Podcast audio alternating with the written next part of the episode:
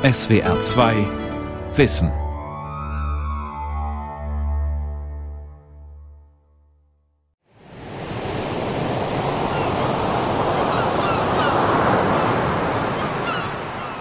Man nenne mich Ismael. Es war vor ein paar Jahren. Die genaue Zahl ist Nebensache. Ich hatte so gut wie kein Geld im Beutel und eigentlich nichts, was mich an Land beschäftigt hätte. Da kam mich die Lust an, wieder einmal ein bisschen unter Segel zu gehen und mich auf der Welt des Wassers umzutun. So beginnt einer der berühmtesten Romane der Weltliteratur, Moby Dick von Herman Melville. Im Moby Dick haben sie diesen tollen Ich-Erzähler mit diesem rätselhaften Namen Ishmael, der mal humoristisch, witzig, mal abgründig und verzweifelt diese Geschichte nacherzählt, die er selber als Crewmitglied erlebt hat. Er ist der Einzige, der überlebt. Von diesem Sarg getragen, trieb ich fast einen ganzen Tag und eine ganze Nacht auf dem Meer, eingelullt von seiner leisen Totenklage. Wie mit verriegelten Mäulern glitten Haie vorüber, ohne mich zu behelligen. Die wilden Raubmöwen kreisten mit vermummten Schnäbeln. Am zweiten Tag kam ein Segel in Sicht, näherte sich zusehends und fischte mich zuletzt auf. In Billy Budd, in diesem Alterswerk, haben sie einen Erzähler, der nicht Teil der Geschichte ist und der selber diesen Akt des Erzählens als eine Art Erkundung und Erforschung seiner eigenen Gedanken zum Thema Schuld, Unschuld, Strafe, Sühne, Recht, Gerechtigkeit, Macht, Ohnmacht erzählerisch sozusagen versucht in den Griff zu bekommen. Und das ist sehr spannend zu beobachten und im Übrigen auch sehr schön geschrieben. Grundsätzlich würde ich sagen, dass Billy Budd hier exemplarisch dafür steht, dass Melville ein nachdenklicher, hinterfragender Autor ist, der in seinen Werken sehr oft das Unerklärliche des Bösen anspricht, der allerdings auch einen großen Sinn für Humor hat. Herman Melville und das Böse. Von Moby Dick bis Billy Budd. Eine Sendung von Anna Dorothea Schneider. Moby Dick ist heute Herman Melvilles bekanntestes Buch. Es erzählt die Geschichte vom weißen Wal, den der von Rache besessene Kapitän Ahab zur Strecke bringen will. Das Seefahrermilieu zieht sich durch Melvilles gesamtes Werk bis hin zur letzten Erzählung Billy Budd. Das kommt nicht von ungefähr. Denn der Schriftsteller mit den blauen Augen und dem rotblonden Rauschebart war in seiner Jugend selbst zur See gefahren. Die zum Teil brutalen Erfahrungen, die er dabei machte, prägten seine Weltsicht.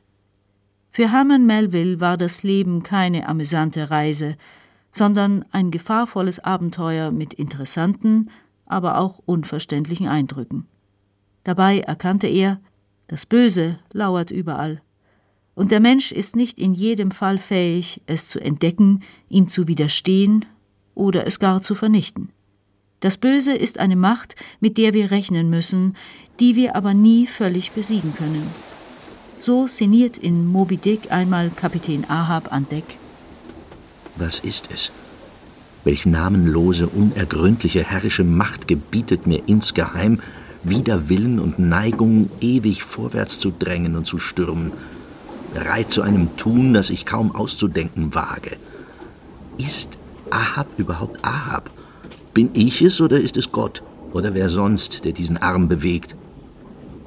Herman Melville kam heute vor 200 Jahren, am 1. August 1819 als Sohn einer wohlhabenden Familie in Manhattan zur Welt.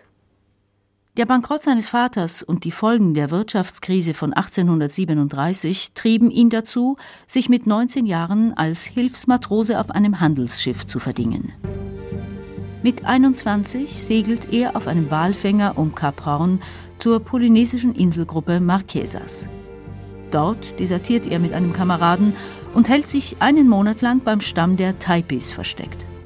Auf diese Zeit wird Melville später zurückblicken wie auf einen paradiesischen Traum. Danach heuert er auf anderen Walfängerschiffen an und schließlich wird er Matrose auf der damals schnellsten Fregatte der amerikanischen Kriegsflotte, der United States. Eine harte Erfahrung, 480 Mann Besatzung sind schärfstem Drill und drakonischen Strafen ausgesetzt. Mehr als 150 Auspeitschungen muss Melville während seiner 14 Monate an Bord miterleben. Auch sexuelle Übergriffe kommen vor. Er geht vier Jahre auf See. Das heißt vier Jahre auf engstem Raum, ohne Privatsphäre, nur unter Männern. Und Sie können sich vorstellen, was da für Gewaltszenen und Verführungsgeschichten, Anfechtungen jeglicher Art passieren. Er deutet das sogar in einigen Romanen an in einer Weise, die durchaus riskant war damals. Daniel Göske, Professor für Amerikanistik an der Universität Kassel und Übersetzer der Werke Hermann Melvilles. Mit 25 verlässt Melville die Marine. Genug der Schinderei an Deck. Danach ist er nur noch als Passagier auf See. In den Folgejahren entstehen Romane und Erzählungen, die aus Melvilles Erfahrungen der Seefahrtsjahre schöpfen. Martina Pfeiler ist Melville-Expertin und lehrt an der Universität Bochum. Die persönlichen Erfahrungen von Melville sind auf jeden Fall präsent in seinen Texten, aber er ist auch ein extrem belesener Autor, hat alleine für Moby Dick über 600 Quellen verwendet, aber er hat diese Erfahrung, er liest sich sehr viele Dinge noch hinzu, also er ist auch Autodidakt. Der junge Ich-Erzähler Ismael hat in Moby Dick auf einem Walfangschiff angeheuert. Im Laufe der Fahrt stellt sich heraus, dass Ahab, der Kapitän, nicht einfach nur Wale jagen will, sondern es auf einen ganz bestimmten Wal abgesehen hat. Den weißen Wal Moby Dick. Schon einmal hatte er ihn erlegen wollen. Beim Kampf mit ihm verlor Ahab ein Bein und der Wal konnte entkommen. Nun will er ihn um jeden Preis zur Strecke bringen. Dir stürme ich entgegen, du alles vernichtender, aber nicht besiegender Wal. Bis zuletzt schlag ich mich mit dir.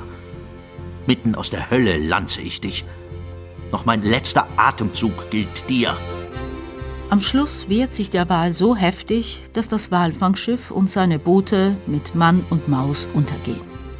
Nur Ismael kann sich wie durch ein Wunder retten, indem er sich an einen zur Rettungsboje umfunktionierten Sarg anklammert. Ismael, der uns seine Abenteuerfahrt in 135 Kapiteln und einem Epilog erzählt, verliert sich dabei in zahllose Abschweifungen. Diese Abschweifungen haben es allerdings in sich. Sie öffnen eine Wunderkammer an skurrilen bis tiefgründigen Beobachtungen. Darum ist der Roman auch nicht bloß ein Abenteuerbuch, sondern gleichzeitig ein hochphilosophisches Werk.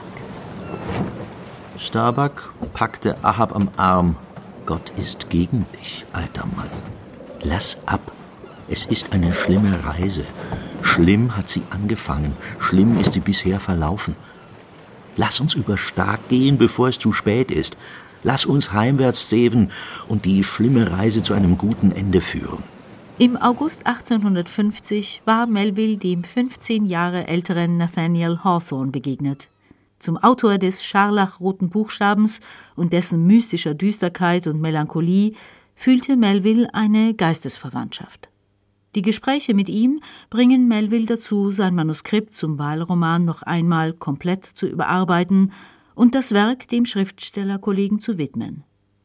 Hawthorne bestätigte Melville darin, dass die vorherrschende optimistische Philosophie Amerikas weder die Erbsünde noch die Existenz des Bösen in der Welt hinreichend berücksichtigte. Ist es ein Grund für Optimismus, wenn am Schluss einer überlebt, alle anderen untergehen, Schuldige und Unschuldige gleichermaßen, und er überlebt nur, wie der Knecht im alttestamentlichen Buch Hiob, weil einer halt überleben muss, um die Geschichte zu erzählen. Die Seefahrt wird in Melvilles Roman zum Sinnbild für das Leben wie der Seefahrer den Naturgewalten und der Allmacht diktatorischer Kapitäne ausgesetzt ist, so ist der Mensch den Fairnissen des Schicksals ausgeliefert. Diese Weltsicht widerspricht der amerikanischen Self-Made-Ideologie des You can make it if you try und kommt bei den meisten zeitgenössischen Kritikern und Lesern nicht gut an. Erst anlässlich des 100. Geburtstags von Herman Melville betrachtete eine neue Generation von Literaturkritikern sein Werk mit neuen Augen. Seit den 1920er Jahren wird Moby Dick als eines der ganz großen Werke der Weltliteratur gewürdigt.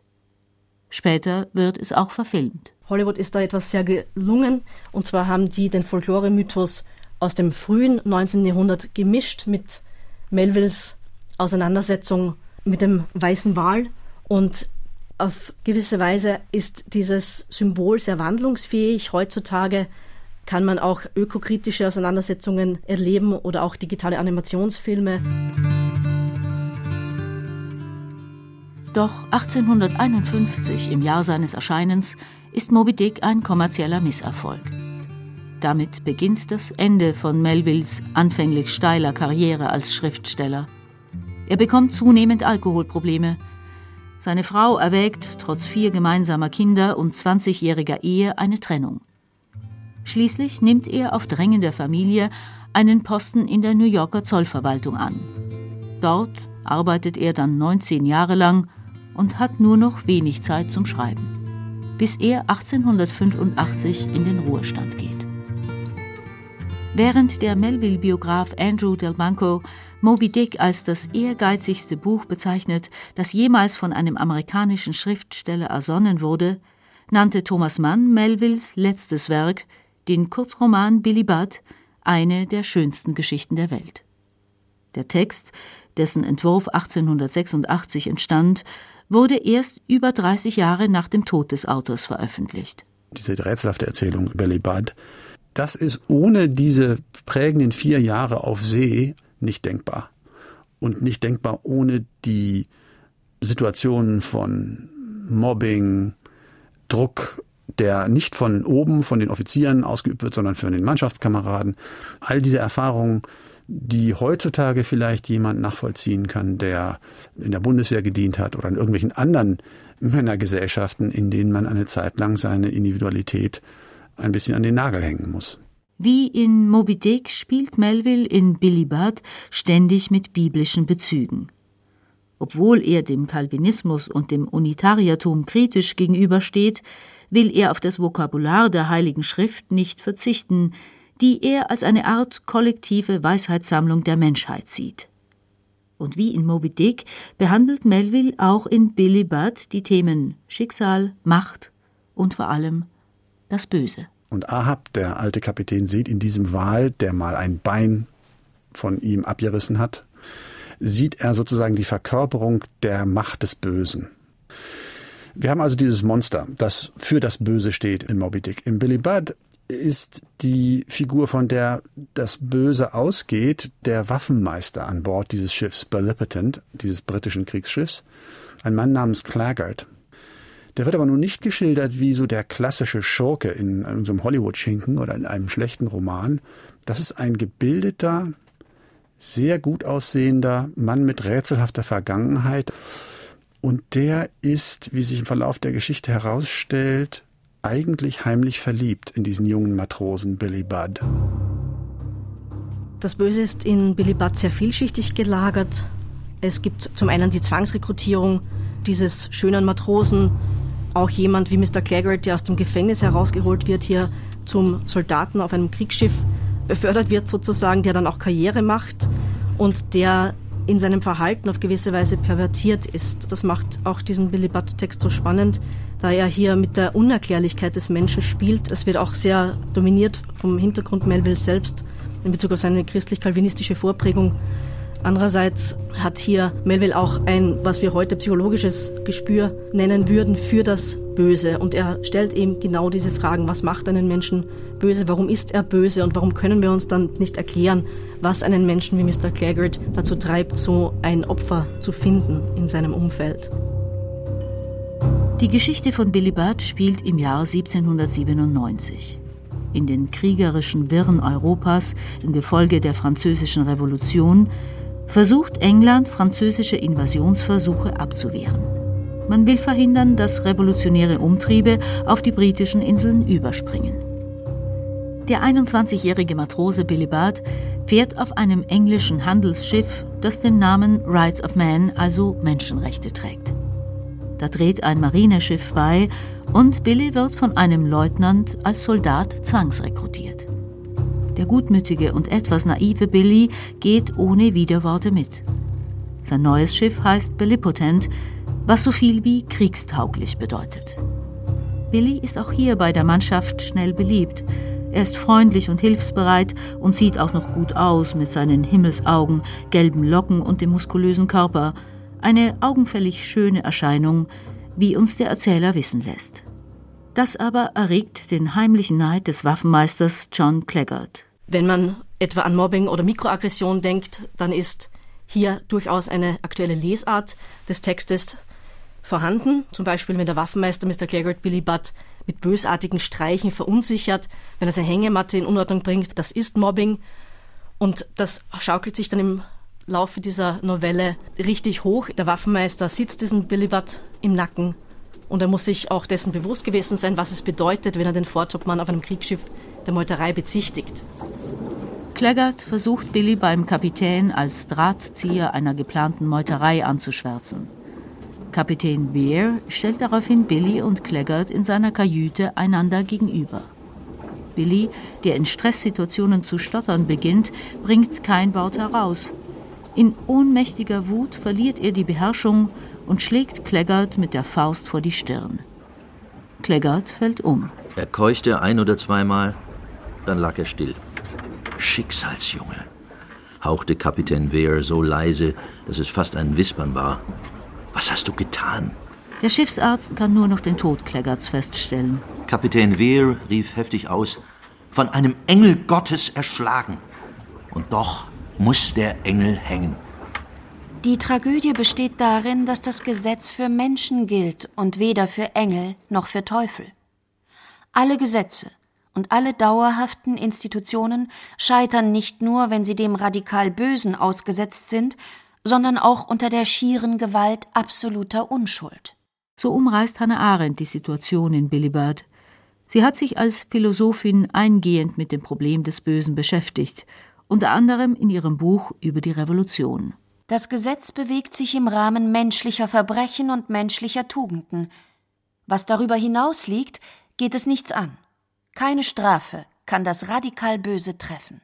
Der Erzähler in Bilibad stellt fest: Im Gaukelspiel der Umstände, die dem Vorfall an Bord der Bellipotent vorausgingen, und im Lichte jenes Kodex der Militärgesetze, nachdem er formell beurteilt werden musste, tauschten Unschuld und Schuld de facto ihre Plätze. Der Kapitän befürchtet, dass eine Meuterei ausbrechen könnte, wenn nicht umgehend die formale Ordnung wiederhergestellt wird. Er beruft deshalb ein Standgericht ein. Nicht, dass ihm diese Entscheidung leicht fallen würde. Captain Weir ist bestimmt eine sehr komplexe Figur, die innerlich weiß, dass Billy unschuldig ist. Dennoch ist er besessen von der Gesetzgebung. Er wird auch den Weg gehen, hier auf seine Art für Gerechtigkeit zu sorgen. Allerdings hat er einen rationalen Zugang, nicht den eigenen inneren emotionalen Zugang. Von daher ist er eine tragische Figur. Während der Gerichtssitzung gibt der Hauptmann der Marinesoldaten zu bedenken, hier ist niemand anwesend, der, wenn es denn überhaupt möglich wäre, ein zusätzliches Licht auf das werfen könnte, was in dieser Sache geheimnisvoll bleibt. Das ist mit Bedacht gesprochen, versetzte Kapitän Weir. Ja, es gibt da ein Geheimnis. Ein Geheimnis der Bosheit. Eine Angelegenheit, die seelenkundliche Theologen erörtern mögen. Aber was hat ein Militärgericht damit zu tun? Die Tat des Gefangenen, allein damit haben wir es zu tun. Und all diese Erklärungsversuche, mit denen wir versuchen, das Faszinosum und dieses Mysterium dessen, was wir böse nennen, aufzuklären, reichen nicht aus. Und Melville hat das seit seinem dritten Roman eigentlich schon fasziniert. Da taucht eine Figur auf, ein Matrose Jackson in dem Roman Redburn. Und dieser Jackson ist ähnlich wie Claggart jemand, der so eine homoerotische Anziehungskraft oder Neigung verbindet mit einem unergründlichen Hass, den keiner so richtig verstehen kann. Und auch einer Macht, die er ausübt auf andere. Und auch da gibt es nicht wirklich eine Klärung, woher dieses Böse kommt. Im Fall von Bilibard sieht Kapitän Weir das Dilemma für die Urteilenden im Zusammenprall militärischer Pflicht mit moralischen Skrupeln. Mitleid muss man ausklammern. Warum?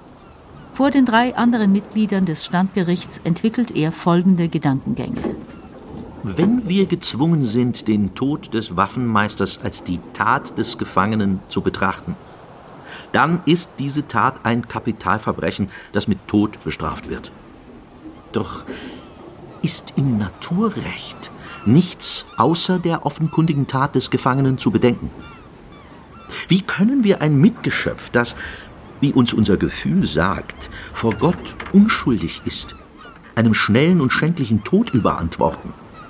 Ist das so treffend ausgedrückt? Sie signalisieren traurige Zustimmung. Jawohl, ich empfinde das gleiche Gefühl, spüre seine ganze Kraft. Das ist die Natur. Verkünden aber diese Uniformknöpfe, die wir tragen, dass unsere Ergebenheit der Natur gilt? Nein, sondern dem König. Das Außergewöhnliche dieses Falles bewegt ihre Herzen tief. Genauso bewegt ist auch meines. Aber lassen Sie nicht zu, dass das heiße Herz den Kopf betrügt, der da kühl bleiben sollte. Etwas in Ihren Mienen aber scheint darauf einwenden zu wollen, dass es nicht allein das Herz ist, das sich in Ihnen regt, sondern auch das Gewissen, das persönliche Gewissen. Aber sagen Sie mir, sollte sich das persönliche Gewissen in der Stellung, die wir innehaben, nicht dem des Weltreichs unterordnen, so wie es jener Kodex formuliert, an den allein wir von Amts wegen gebunden sind? Ja oder nein? In seinem Plädoyer weist Kapitän Weir auf die besondere Situation des Kriegsrechts hin und warnt vor den Folgen eines zu milden Urteils. Dieses könne als Schwäche der staatlichen Autorität ausgelegt werden und damit zu neuen Meutereien anregen. Pflicht und formales Recht müssten in diesem Augenblick Vorrang haben. Er räumt freilich ein. Ich habe, wie Sie, Mitgefühl für diesen unglücklichen Jungen. Und ich halte ihn für so großmütig, dass er, könnte er uns in die Herzen blicken, sogar Mitgefühl hätte mit uns, auf denen in dieser militärischen Notlage ein so schwerer Druck lastet. Man weiß einfach, Billy ist unschuldig. Captain Weir war auch davon überzeugt und hat dennoch sich diesen Gesetzen unter dem Vorzeichen des Kriegs hingegeben. Also er hat sich dem System angepasst und jetzt nicht Billy gerettet. Also äh, das hätte man anders moderieren können. Ja, die Mannschaft hätte das völlig verstanden, wenn er gesagt hätte, ja, hier hat ein Matrose einen Vorgesetzten erschlagen, das ist eigentlich ein Fall für die Hinrichtung. Aber die Umstände der Tat, ich bin der einzige Zeuge gewesen, waren so, dass wir die Sachen gründlich untersuchen müssen und wir legen den Mann erstmal in Ketten und warten ab. In seiner Rolle als Erzähler gibt Melville zu bedenken, dass sich im Nachhinein natürlich immer gut reden lässt. 40 Jahre nach einer Schlacht ist es für einen, der nicht mitgekämpft hat, ein leichtes darüber zu resonieren, wie man sie hätte schlagen sollen. Es ist eine ganz andere Sache, persönlich und unter Feuer die Kämpfe geleitet zu haben, mitten im alles verdunkelnden Pulverdampf. Die Kartenspieler, die gemütlich in der Kajüte sitzen, ahnen wenig von den Verantwortlichkeiten des schlaflosen Mannes auf der Brücke. Das formale Recht ist für staatliche Institutionen das einzige Mittel, eine Art irdischer Gerechtigkeit herzustellen, theoretisch jedenfalls. Der Preis dafür besteht unter anderem darin, dass in der Urteilsfindung emotionale und sentimentale Regungen wie Mitleid auszuklammern sind. Und so wird Billy schuldig gesprochen und dazu verurteilt, noch vor dem ersten Morgengrauen gehängt zu werden. Kapitän Weir geht allein in die Kammer, in der Billy gefangen gehalten wird, um ihm das Urteil zu überbringen. Was sich während dieser Unterredung außer der Mitteilung des Schuldspruchs zutrug, ward niemals bekannt. Doch im Hinblick auf den Charakter der beiden seien hiermit einige Mutmaßungen gewagt. Der nüchterne Anhänger militärischer Pflichterfüllung mag indem er sich zu dem erweichen ließ, was in unserem formalisierten Menschsein urtümlich bleibt, Billy zuletzt an sein Herz gedrückt haben, so wie Abraham den jungen Isaak. Als Weir aus Billys Kammer kommt, sieht man an seinem Gesicht, wie ihn die ganze Geschichte innerlich quält. Damit deutet der Erzähler an, was der Preis der Zivilisation ist. Die Bändigung der Triebe und Gefühle, ja deren Unterdrückung in bestimmten Situationen. Also das ist eine von Gefühlen geleitete Introspektion in diese Sachverhalte, die teilweise auch im Jahr 1797 noch unter ganz anderen Vorzeichen der Aufklärung stehen, wo Rationalität eben die Oberhand gewinnt und auch Menschen gegen ihren eigenen Willen und gegen eigene Gefühle handeln lässt, auch Captain Weir. John Claggart wird mit militärischen Ehren auf See bestattet. Billy, der Vortopmatrose, wird um 4 Uhr morgens an der Großra, einer Querstange der Takelage, gehängt. Kurze Zeit später wird Kapitän Weir bei einem Gefecht der Bellipotent mit einem französischen Kriegsschiff schwer verwundet. Er stirbt auf Gibraltar. Seine letzten Worte sollen Bilibert, Bilibert gewesen sein. Seufzer der Reue seien es aber nicht gewesen. Einige Wochen nach der Hinrichtung erscheint in einem amtlichen Wochenblatt eine Notiz über die Vorfälle auf der Bellipotent. Darin wird Billy Bird als Rädelsführer einer geplanten Verschwörung bezeichnet. Der Matrose habe den Waffenmeister erstochen, als dieser ihn vor dem Kapitän zur Rede stellen wollte. Überhaupt sei er wahrscheinlich gar kein echter Engländer gewesen. Der Waffenmeister Claggart hingegen wird als ehrbarer Charakter und aufrechter Patriot dargestellt und als Opfer bemitleidet. Für Billys Schiffskameraden jedoch ist der schöne junge Matrose eine Art Märtyrer. Sie bleiben dem Rundholz, an dem er gehängt wurde, über Jahre auf der Spur. Für sie war ein Splitter der Spiere wie ein Stück vom Heiligen Kreuz. Obwohl sie von den geheimen Fakten der Tragödie nichts wussten, spürten sie instinktiv, dass Billy ein Mensch gewesen war, der weder die Fähigkeit zur Meuterei noch zum vorsätzlichen Mord besessen hatte. Einer der Matrosen, berichtet der Erzähler, schreibt später eine Ballade über Billy in Fesseln. Und so endet die erschütternde und böse Geschichte, die Hermann Melville als weiser alter Mann kurz vor seinem Tod 1891 schrieb. Ich glaube, Melville war, ähnlich wie Shakespeare und viele andere große Autoren, sehr stark daran interessiert, das, was uns anfasst und bewegt und aufwühlt, wenn nicht zu erklären, so doch zumindest begreifbar und nachvollziehbar zu machen. Die Faszination dessen, was wir böse nennen, in der Bibel, im Neuen Testament, ist davon einmal im Thessalonicher Brief im zweiten die Rede vom Mysterium Iniquitatis, also dem Rätsel des Bösen, dem Rätsel der Bosheit. Und das Rätsel wird da auch nicht aufgeklärt. Wie hatte Melville einst in seinem Essay über Hawthorne geschrieben? In dieser Welt der Lüge ist die Wahrheit gezwungen, wie ein heiliges weißes Reh in die Wälder zu fliehen. Nur in flüchtigen, listenreichen Einblicken gibt sie sich zu erkennen, wie bei Shakespeare und anderen Meistern der großen Kunst die Wahrheit zu sagen, und sei es auch nur verdeckt und bruchstückhaft.